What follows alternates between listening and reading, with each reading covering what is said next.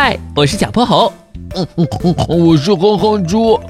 想和我们做好朋友的话，别忘了关注、订阅和五星好评哦。下面故事开始了。小泼猴妙趣百科电台，嘴巴里面着火了。大雪纷飞的日子里，一家路边的火锅店却生意爆火，筷子在空中上下飞舞，夹起一片片满是辣椒的蔬菜，连空气里都弥漫着一股辣味儿。小泼猴，这个什么时候才好啊？闻着也太香了。哼哼猪刚把食物下锅，就忍不住开始问：“放心，他们熟得很快的，稍微等会儿就能吃了。”嗯，这我也知道。可是看着大家吃的那么香，我好馋啊！嗯嗯，这些白菜应该……小泼猴话还没说完，哼哼猪就迫不及待地举起筷子，把它们夹了出来。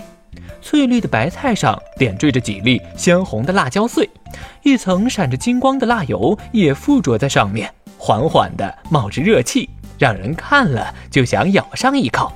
哼哼猪也的确是这么做的。啊呜！一口下去就把它吞下了肚。然而，也就一两秒钟的功夫，他的脸色就变得通红。嗯，辣死我了，辣死我了！小泼猴，快快给我杯水！哼哼猪一边用力张着嘴大口吸气，一边喊：“哼哼猪，你吃的太快了！你看周围的人，哪有像你这样的？”小泼猴说着，把水递给了哼哼猪。哼哼猪看看四周，大家都小口小口的吃着，一边吃一边发出被辣到的嘶嘶声。可是这里的东西真的好香啊！小泼猴，你尝尝看。小泼猴听哼哼猪的建议，才尝了几口，就变得和哼哼猪一样，张大嘴巴吸着凉气。这里的火锅味道真棒，如果不那么辣就好了。这是我们店里的特色，没了这个，我们和别的火锅店就没什么区别了。如果你们觉得辣的话，可以尝尝牛奶，喝下去保证就不辣了。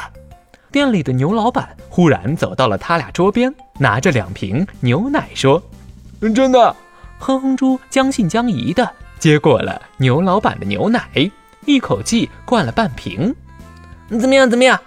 小泼猴好奇的问。“嗯，牛奶甜甜的，真好喝。”我是问你还辣吗？呃，居然真的有用！现在感觉没有之前那么辣了，这是什么情况？这可是我特意找到的办法。之前我这火锅店味道好是好，但客人来了一次就不来了，说是太辣受不住。直到我找到这个解辣的办法才好起来。牛老板有些得意，这是为什么呀？为什么喝了牛奶就不辣了？原因很简单，辣椒里的辣椒素是让我们尝到辣味的主要原因。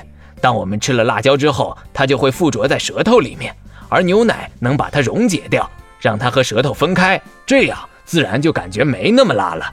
那我以后就可以尽情吃辣椒，再也不用担心了。哼哼猪很开心。哼猪，别忘了你上次胃痛也是因为吃了好多辣椒，你应该不想再经历一次了。是啊，这个偶尔吃吃就好，一直吃辣椒对身体不好。牛老板在一旁附和。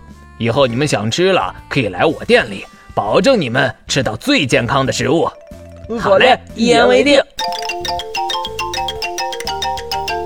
今天的故事讲完啦，记得关注、订阅、五星好评哦。